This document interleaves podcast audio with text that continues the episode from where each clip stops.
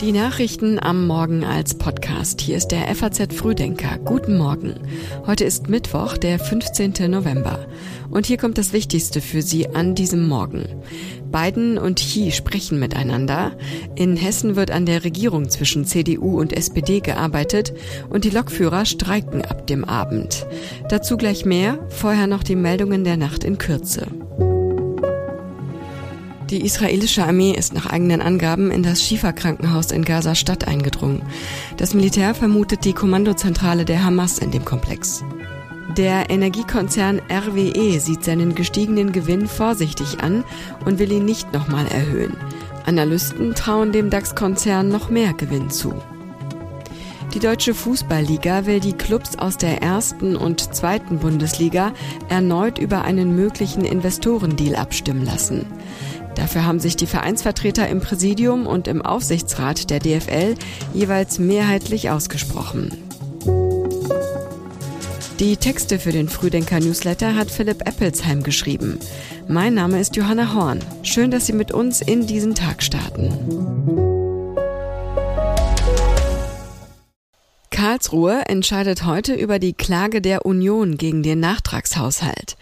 Der Bund hatte den Haushalt 2021 wegen der Corona-Krise um 60 Milliarden Euro aufgestockt. Das Geld wurde aber am Ende nicht benötigt. Die Bundesregierung aus SPD, Grünen und FDP schichtete daraufhin mit Zustimmung des Bundestages die Kreditermächtigung 2022 rückwirkend auf den sogenannten Klima- und Transformationsfonds um. Dagegen klagten 197 Abgeordnete der CDU-CSU-Bundestagsfraktion. Wirtschaftsminister Robert Habeck hatte im vergangenen Juni gesagt, eine Entscheidung gegen den Nachtragshaushalt würde Deutschland wirtschaftspolitisch hart treffen. Wahrscheinlich so hart, dass wir das nicht bestehen werden, so Habeck. Finanzminister Lindner sagte gestern, er habe einen Plan B, falls Karlsruhe den Klima- und Transformationsfonds für rechtswidrig erklären sollte. Zudem erwartet er beim Urteil des Bundesverfassungsgerichts auch Aussagen zur Schuldenbremse. In jedem Fall erhoffe ich mir von dem Urteil, egal wie es ausgeht, auch mehr Klarheit hinsichtlich der Anwendung der Schuldenbremse, so Lindner. Der parlamentarische Geschäftsführer der CDU-CSU-Bundestagsfraktion Thorsten Frei sprach von einer enormen Belastungsprobe für die Ampelkoalition. Die unterschiedlichen Fliehkräfte innerhalb der Koalition werden befördert, sagte Frei. So gebe es in der Regierung aus SPD, Grünen und FDP erkennbar sehr unterschiedliche Positionen zur Schuldenbremse. Heute treffen sich Chinas Staats- und Parteichef Xi Jinping und US-Präsident Joe Biden in Kalifornien. Die Erwartungen an den amerikanisch-chinesischen Gipfel sind gering.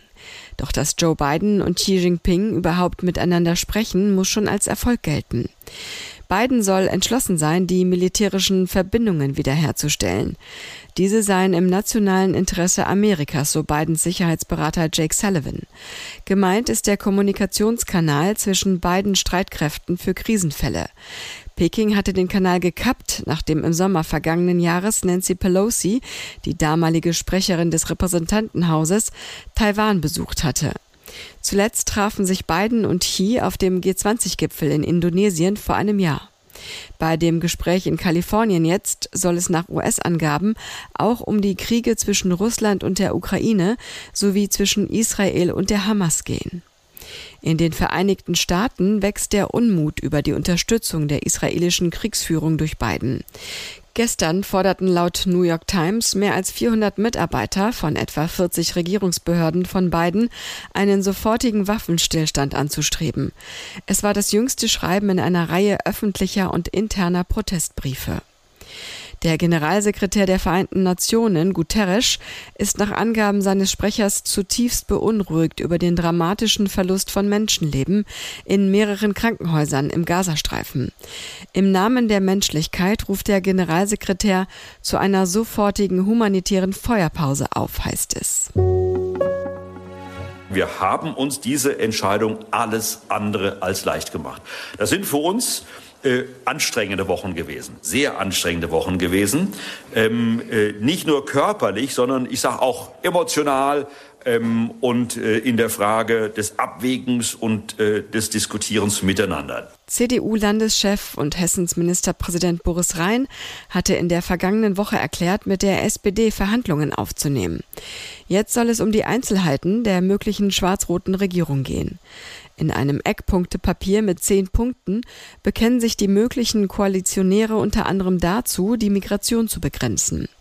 Geplant sind außerdem zusätzliche Stellen für die Polizei, eine finanzielle Unterstützung für das erste selbstgenutzte Eigenheim und ein Aktionsplan gegen Einsamkeit.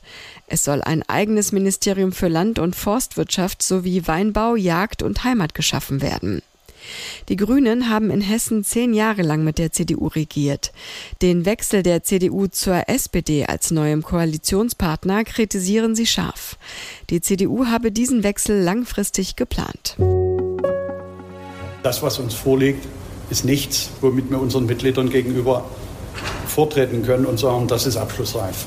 Wir werden den Druck auf den Kessel hochhalten und wir werden am Ende des Prozesses zu jedem Zeitpunkt in der Lage sein, unsere Forderungen auch mit entsprechenden Streikmaßnahmen zu untersetzen. Das sagt GDL-Chef Klaus Weselski vor ein paar Tagen. Jetzt steht fest, es gibt einen Warnstreik bei der Deutschen Bahn. Die Lokführer streiken von heute Abend bis Donnerstag um 18 Uhr. Die Bahn rechnet mit massiven Auswirkungen. Die Gewerkschaft Deutscher Lokomotivführer, kurz GDL, hat die Bahn gestern Nachmittag über den Streikbeschluss informiert. Darin heißt es, die Gewerkschaftsgremien halten das Angebot der Bahn für eine Gehaltserhöhung von 11 Prozent für unzureichend. Die GDL und die Deutsche Bahn verhandeln seit vergangenem Donnerstag einen neuen Tarifvertrag. Der Gewerkschaftsvorsitzende Klaus Weselski hatte vor Beginn der Gespräche angedeutet, dass es während der Verhandlungszeit auch zum Arbeitskampf kommen wird. Die Deutsche Bahn reagierte empört auf die Ankündigung. Jetzt zeigt die Spitze der Lokführergewerkschaft ihr wahres Gesicht. Sie war nie an Lösungen interessiert, sagte DB-Personalvorstand Martin Seiler. Der Streik sei eine Zumutung für die Bahnreisenden und völlig unnötig. Die GDL fordert in den Tarifverhandlungen unter anderem 555 Euro mehr pro Monat für die Beschäftigten und eine Inflationsausgleichsprämie von bis zu 3000 Euro. Besonders wichtig ist Weselski außerdem eine Arbeitszeitreduzierung von 38 auf 35 Stunden für Schichtarbeiter bei vollem Lohnausgleich. Die Bahn hält eine Arbeitszeitreduzierung für nicht realisierbar und lehnt bisher jede Verhandlung darüber ab. Der Bundestag debattiert heute über das Selbstbestimmungsgesetz. Es richtet sich vor allem an transgeschlechtliche, intergeschlechtliche und nicht-binäre Menschen. Durch das Gesetz soll in Zukunft jeder Mensch in Deutschland sein Geschlecht und seinen Vornamen selbst festlegen und in einem einfachen Verfahren beim Standesamt ändern können. Die Grünen-Fraktionschefin Britta Hasselmann spricht von einem wichtigen Signal. Sie sagt, das Gesetz wird für viele Menschen im Land nichts ändern, für wenige aber wird es ihre Lebenswirklichkeit sehr verändern und das ist wichtig und gut. In der öffentlichen Debatte war unter anderem die Frage aufgeworfen worden, ob mit einem geänderten Geschlechtseintrag Transfrauen nach dem neuen Gesetz zum Beispiel einen Anspruch auf Zugang zu einer Frauensauna hätten. Der CDU-Vorsitzende Friedrich Merz hatte sich in den vergangenen Monaten für deutliche Hürden bei Geschlechtsanpassungen ausgesprochen. Es gebe einen staatlichen Schutzauftrag insbesondere für Kinder und Jugendliche. Möglich sei, dass diese meinten, mit einer Geschlechtsanpassung alle Probleme ihrer Welt lösen zu können, so Merz. Es dürfe nicht in der Beliebigkeit von Eltern und Kindern sowie möglicherweise Gerichten liegen, das einfach mal ebenso neu zu entscheiden und dies möglicherweise fast jedes Jahr, sagte Merz auch. Das Geschlecht sei nicht ein rein soziales Konstrukt und es sei nicht beliebig und frei wählbar. Und im geschriebenen FAZ Frühdenker Newsletter ist das ein weiteres Thema.